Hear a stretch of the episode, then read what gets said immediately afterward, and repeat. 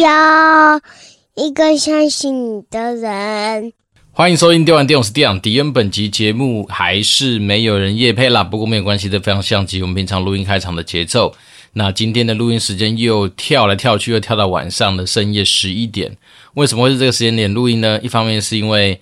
嗯，最近有的时候刚下班，然后以前可能会很有规律、很守时的进到自己的房间开始录音，但是最近都觉得说，诶，是不是可以利用到接女儿的前面的一段时间，能够陪自己的小孩子多去。啊，比如吃吃饭啊，到处哪里去晃晃啊，或者说跟老婆到多相处一下，所以想说尽量把录音这个时间呢，留在一些不会打扰到我们家人生活的时间来进行这样子的一个呃例行公事。那也是因为这样子啊，所以就是最近录音很多时候就是已经跟着之前的节奏稍微比较不一样，不会是那种晚上可能。呃，六点进房间，然后七点多出来，或者七点多七点半出来，赶着去接女儿。那反正最近都是比较像是利用，呃，要么是很早，像之前大家应该有留意到，我们早上三四点起来录音，或者像今天一样，已经是晚上十一点多。那我以前是会比较怕说能晚上十一二点来录音，是因为那个时候有的时候已经睡个大概呃半轮的那种就是叫，然后再起来，然后那时候声音其实都没有开嘛，就像以前大家说去 KTV 唱歌要开嗓。那那我自己开场小偏方，一直以来都是喝可乐。然后当然很多人说，诶，喝冰的是不是会锁喉或干嘛？可是我自己一直以来都觉得可乐是一个对我来讲好像还蛮有怎么讲，蛮有效果的一个饮品。好，那当然很多人也是说可乐，毕竟它的以前的配方就是感冒糖浆嘛。所以如果你今天喉咙不舒服，你其实喝可乐好像，毕竟有这样子的一个怎么讲？你不是都市传说，或者说。可能真的是有这样子的一个典故，所以对于你的感冒来说，或者你的喉咙不舒服来说，好像多少有点帮助。诶，但是像我那时候在中国呃大陆在实习的时候，就有听过他们那时候呃，他们怎么讲？那时候第一次实习大概是民国九十五年嘛，所以是二零零六年，也就是距离现在十几年前的时候。那个时候我应该没有记错哈，我是去呃那个深圳哦，就是广东莞市啊。那我那时候是因为有个机会联络上了一个非常远房的亲戚，那我知道说他们在东莞那个地方，东莞市里面的东坑镇，然后那样子算是你要说是几线，会说不太上来是极限城市，总之就是个非常落后的地方。那只是因为那边就是工业区嘛，所以变成是说是一个蛮特别的体验。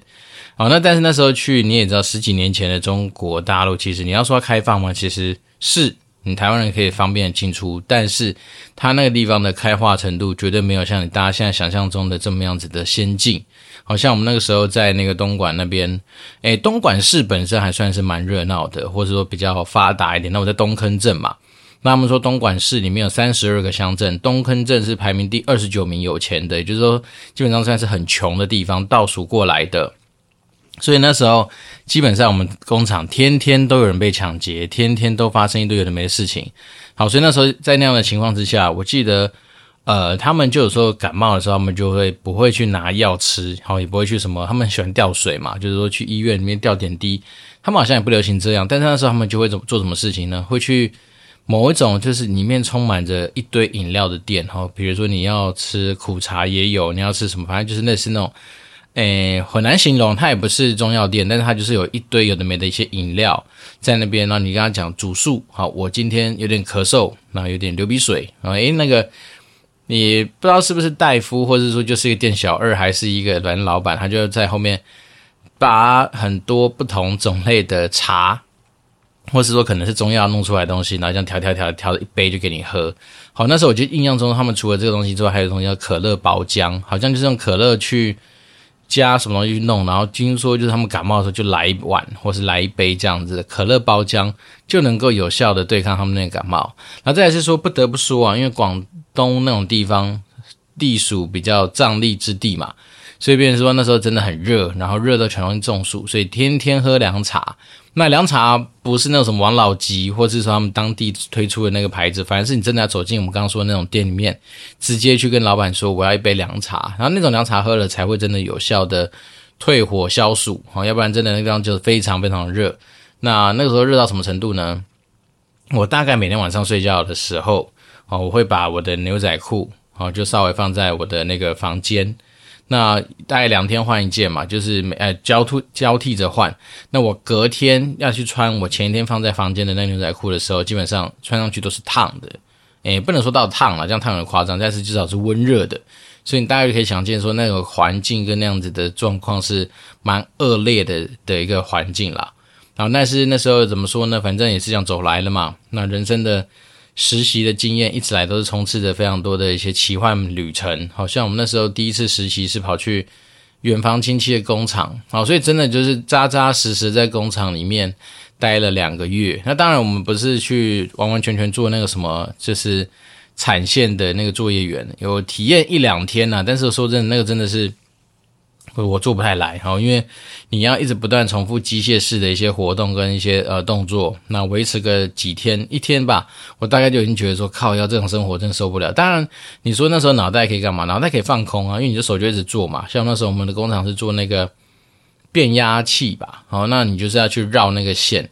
啊，变压器原理也很单纯，你就是拿着它的那个给你的一个胶合类的东西，然后就把那个什么线绕上去，然后看绕多少圈，三十圈、四十圈、二十圈，那绕完之后再贴胶带嘛，就把胶带再弄上去，然后这样就弄成一颗变压器，大概就是一直在做类似这样重复的事情，然后连续做它个几天之后，我真的觉得嗯不行。对，那当然，一方面那时候没有太多的经验，所以呢，其实，在工厂里面呢，就是任由我的亲戚，就是非常远房的亲戚哦。那时候我如我没有去那个工厂之前，我完全不认识这个人，所以你就大概就知道说那时候感觉是怎么样。好，当然你也知道，就是呃，毕竟算是半出社会的状态之下认识的人，你觉得除了是当成是亲戚之外，那当另外一个身份就是我的小主管嘛。虽然那时候他交代了一些东西，我们就试着去。落实他，然后所以那时候大概两个月，你要说什么建树吗？其实应该是零吧。然后只是说我们那时候结完，呃，整个所谓的结训，哎，不能说结训，反正就是整个实习。第一个没拿薪水，第二个是自掏腰包坐飞机过去。所以变成那时候，呃，整个结训之后呢，大家就写了一封，就是可能我从我的角度看到的一些事情。然后因为毕竟那时候大学是念气管系嘛，所以你就可能多少会有一些。大概知道七七八八怎么做什么样商业活动的一些概念，所以那时候就稍微跟他们写了一个类似这样子的一个呃，你不能说建言建言书或是干嘛，总之那时候连 PowerPoint 都不太会做嘛，那就是用 Word 打出一些算是你要说洋洋洒洒的信也可以，但是那时候就是进行这样子的一个实习报告。好，那只是说那个实习的经验就是特别的印象深刻，好，因为每天都。关在工厂里面，然后那时候真的是就瘦下来，瘦蛮多的。为什么？因为那时候每天，呃，早上运动就是打球，然后可能五六点就醒来，就跑去篮球场打球，打完回去冲冲澡，然后到办公室坐着，然后就是听我们家那些呃。亲戚们给你的一些指导跟指令，然后，讲完之后，那天可能有些事情就做，没有事情做就那边发呆，在那边等下班。那也不能等下班，反正你就是生活很煎熬嘛，因为你在那边，其实大家眼睛都在看着你，而且那时候你又知道，大家都知道你是从台湾来的人，所以更加的放大镜来看待你了。怎么说呢？因为十多年前的中国大陆其实并没有这么多呃台湾人，可能有啦，但是那时候毕竟他们那张工厂都还是以内。地过去的人为主，好，所以那时候在那边大部分的生活都是在，呃，怎么讲？每天我就说嘛，早上打球，然后中午吃完饭，诶，有时休息午休时间，大家跑去打篮球，然后到傍晚吃完饭，马上也打篮球，所以一天打三次篮球。那因为我们工厂前就是工厂里面就有一个呃全场规划出来的一个场地，所以早上呢就是规定时间可以打球之后，你就听到有人在排球阵，总是呢，反正。三四百个人工厂嘛，总是会有人喜欢打球，好，所以那时候每天的生活就是打球。啊，假日的时候，诶，也不是什么去打炮，不是，假日就是跑出去跟那时候工厂里面认识，觉得诶，相对面容比较姣好的女性出去约会，诶，对，讲真讲讲真的是约会啊，因为那时候单身嘛，那没有什么太多的一些怎么样，呃，生活包袱。那当然就是希望说，如果有机会的话，多认识女孩子总是好。所以那时候假日。有时间的话，除了跟亲戚有时候会出去瞎鸡巴乱晃以外，那大部分的时间，如果可以遇到女生的话，还是会约女生出去。广州，诶，不到广州市啊，到那个什么东莞市区，嘿，就是我们要坐个，他们反映是要坐公交车，然后坐坐公交车从我们的东坑镇叭叭叭叭这样晃到东莞市区去。那东莞市区就相对比较热闹一点，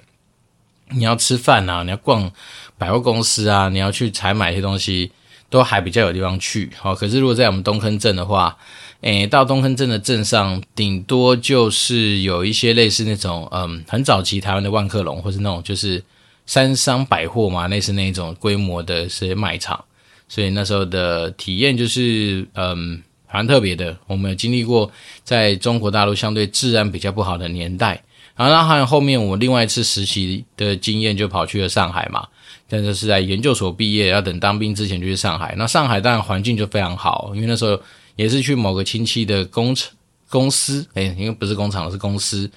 那也是无几职，嘿嘿嘿，对，你要说我们的实习是不是很砍？哎好像回想起来也确实是蛮砍的，大部分都是无几嘛。那无几之下，我们还是要想办法去弄出一些产出。所以到了上海那时候环境就好很多，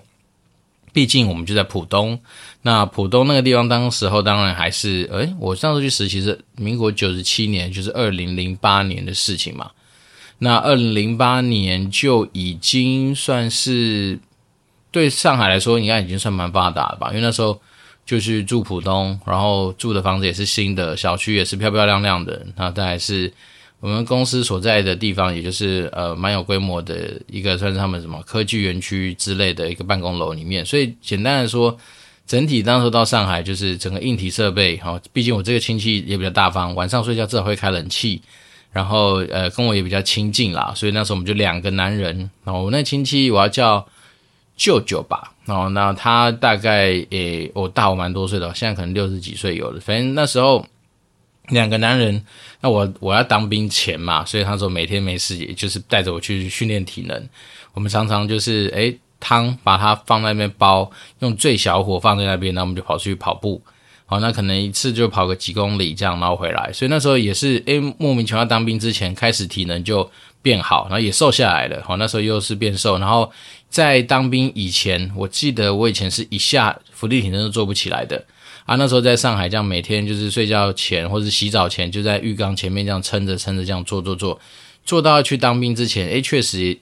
诶，伏地挺身也撑得起来这样。所以我觉得有些东西确实好像真的要花一点心力跟花一些精神再去注意它，你真的就会得到一些一定的收获啊。那时候在上海的。因为毕竟就是别人的公司嘛，所以可能有些东西你就会更加的有一点点方向。然后再是那时候，因为毕竟研究所毕业嘛，所以你可能就是会被在实习的过程里面比较有机会接触到一些像样子的案子，哦，就是比较不会是像以前随随便便派一些。对，那时候讲的才有趣。好，我大学那时候毕业的时候，我就印象中很深刻。我亲戚就说：“呃，其实你就是董事长的分身，所以你想做什么都可以。”哇，那时候我听到的时候，整个吓傻了，因为我说，诶，我才大学毕业，什么经验都没有，那你就这样说，因为毕竟董事长就是你的亲戚，那你就是董事长的分身，所以呢，真的你想做什么都可以讲。我想说，靠，也要死定，因为这代表说完全没有规划、完全没有制度下的一个实习的状况。那到了上海那一次就比较特别，上海也不是比较特别，上海就比较正规啦，至少我们这位呃，我舅舅他就可能。诶，他那时候挂是什么？挂副总嘛，反正他至少他底下就有些专案，他让那些专案让我去挑。那详细我已经忘记那时候我在干什么，但是我就记得那时候好像真的还是有机会跟着那边的同事做到一些，就是呃，怎么讲，学习跟自己的一些产出吧。好，对，那既然讲到我们有关于呃什么实习的一些过往或经验的话，我刚刚就想说，那今天干脆我们这一集就来聊聊说，如果假设你今天是一个有幸。那我比如说，像我们那时候每年回正大担任那个职业教练的时候，他们就说，现在好像正大毕业的规范就是需要有实习的经验，那不然不是经验吧，反正实习的一个类似呃阶段的一个得分吧，所以要这样的东西才能够毕业啊。随便是说，你现在变实习，如果假设是一个必要发生的一件事情，那你都已在实习的过程，可能呢、我会做哪些的一些呃调整或者说准备吧。那首先，我觉得其实。一直以来，我觉得如果能够把目标这件事情放进每一个你在面对的工作上面的话，应该会对于你的结果产出会更加的有方向。好，所以像那时候，其实呃，我们通常都会习惯问说：“诶，我可以做什么，或者我要做什么？”但其实我现在更会换一个方向来去思考这件事情，而是说，可能跟当时不管是我亲戚、我被而筛下来的一些主管或怎么样的话，去做一些讨论，是说我们时间就这么短嘛？好，比如说就两个月或是三个月，那。在这段期间，你对我的期待或者我们的目标是什么？那我们先把这个东西当成，也就是说，有点类似以终为始的一个呃设定，然后让我们能够知道说，在这段期间之内，你对我的一些想法，好，那我们把这样的目标拉出来。那所以目标就是，不是只有里面讲说，哎，你要实习完好棒棒，你要带着收获离开，不是这么空泛，而是说我们要得到什么样的产出。那比如说，你可能要产出一份实习计划的报告，好，肯定要先要有自己自己规划一个计划。那之后，你可能要做一个报告，来去做一个这样的实习时间上面的一个怎么样回顾。而那当然你会知道说，你在这个报告的制作跟准备上面，你需要投入哪些的心力啊？然后你的方向是什么？那甚至说，如果说假设你今天比较有机会是拿到一个非常短期的案子，然后比如说我们现在刚好就是有一个叉叉叉叉叉叉的行销活动，或者说怎么样怎么样怎么样子的一个改呃怎么讲提案计划。那你如果能够在这段期间之内把这个东西给完善，或者说你至少要能够协助这个 team 的一些人事物，然后，进展到某一个程度的话，那我觉得就会让你至少知道说，你接下来啊，除了努力的方向之外，还有后面你要透过什么样的手法，或者透过什么样的方式来去检核你自己在这段期间的呃怎么样贡献或价值吧。那所以就是说，在这样子的一个东西，我觉得以终为始的这样子的一个。呃，沟通的方式可能会让你在实习上面应该会比较有怎么讲？我觉得会比较踏实啦。哦，因为有时候说真的啊，面临的蛮多时候去实习的自己啊，如果说时间背景拉回到以前的话，其实很多时候真的是未知啊。你会对于职场的工作方式未知，你会对那边的人事物是未知，你会对于那边对你的期待也是未知。那我们要做的事情就是尽量把未知这个东西给降低嘛。啊，所以降低就是说，那不外乎就透过讨论啊，透过沟通啊，透过就是彼此有共识的一些方式啊，然后最后，当然我们都知道说，哎，你你只老实说没拿钱最大嘛，毕竟我们去那边就是没拿钱。可是有时候，我觉得人生在世好像也不是就为了钱这么单纯。好，有时候像那时候我们之所以不敢怠慢，哈，不敢乱搞。其实我刚才说也是因为背负着说你是某某某的亲戚，你是谁谁谁的远方亲戚，你是谁谁谁，因为什么关系而有机会在那边被人家称为抬干，对，所以你还是会有觉得干面子这种东西不能够随随便便这样下掉啊，不能下鸡下井啊，不能怎样。所以那时候其实呢还是会有一些自己给自己的压力，啊，自己给自己的一些坚持。然后那时候再来是说，因为在我。去的那个时候，之前好像有某某另外一个跟我平辈的，我应该叫哥字辈的人吧，不管是表哥还是什么哥，总之呢，他好像以前在那个工厂的风评似乎比较不是那么完美，好他常常就是去酒店玩，玩到隔天上班迟到，或者常常就是上班的时候心不在焉，巴拉巴拉，诸如此类东西都略有耳闻啊。所以那时候大家都会一直说，哎，你跟那个你的表哥是怎么样子？呃，是不是同一路人啊，或怎么样？所以那时候我就会希望说，不行不行，我们再怎么样也要维持我们姓郭的哈郭家的那个怎么讲？就是那种你要说传统也好，或者说自己要维护那仅有的一点点尊严跟面子啦。所以那时候当然就是呃，有点像是过着苦行僧的生活，再去证明自己的一些价值。虽然说我自己回想起来，就发现说，其实那时候其实根本没什么产出，只是说你至少在，嗯、不能说装模作样啊，应该是说在维护一个就是看似呃好像蛮中规中矩的一个外表下面，你可能可以做到这样子的一个成果。好，所以变成是说，我觉得自己这样走过几次实习的一些经验，然后包括说我们那时候自己跟呃南加大的呃学生们有一个算是比较特别的 intern 的一个 program。那那时候我大概也是持续的一直问他说，因为那时候我们已经是变成是主事人嘛，那我就问他说，那我们来设定我们的目标吧。啊，我们一开始我就跟他说，我们实习的时间是多长，然后可能是两个月或者是多少周，那我就把每一周大概会的目标先拉下来。但是我所谓的目标应该是说，我们有一个 overall 我们希望拿到的东西，像那时候本来期望说他能够跟着我们参与一些，呃，我假设我有。抓个几万块、几十万预算的个 Google 行销，或者是 Google Ads，就是那种行销的案子，可以让他去操刀看看。可是说，呃，调整调整到最后就变成是我们一个官网的英文文案上面的，我们那叫什么？嗯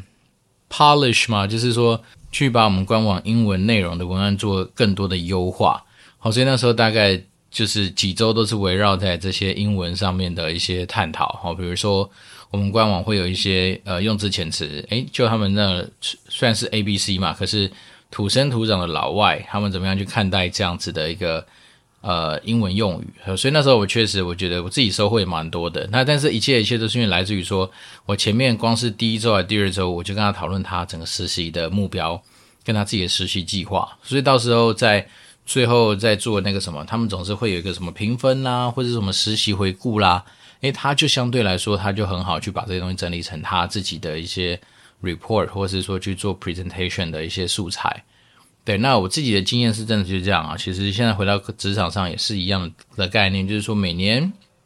一定身为呃怎么讲，帮人家打工的一组，你一定会有你自己的年度的目标，你一定会有你自己设定的一些方向。那接下来你就是透过你一系列的操作，一系列的一些执行啊，或是价值产出。来去针对这个目标去做负责嘛，所以大概就是这样子啦。所以我就说，其实实习只是说，因为实习通常比较之于正职不一样的地方，就在于说实习的时间通常很短，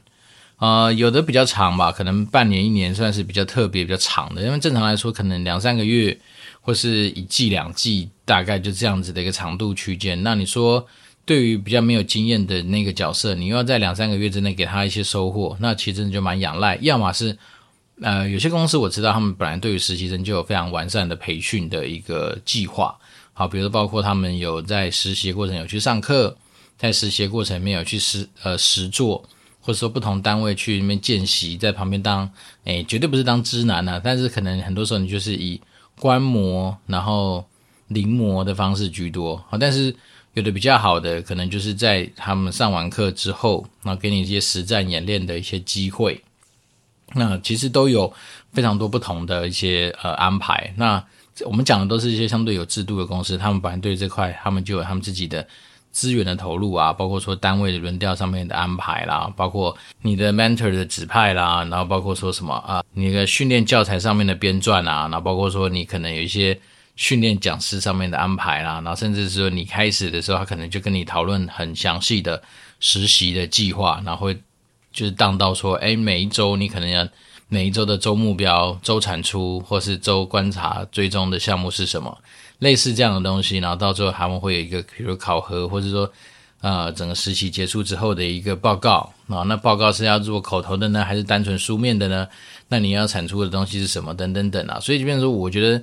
如果让我有今天有再有机会去弄一个实习的计划的话，我可能也会是这样想，就是你会有你的目标。然后你会有你接下来的计划展开，然后接下来就按表操课嘛，然后当然最后总是要有一些产出的一些分享，不外乎都这些啦。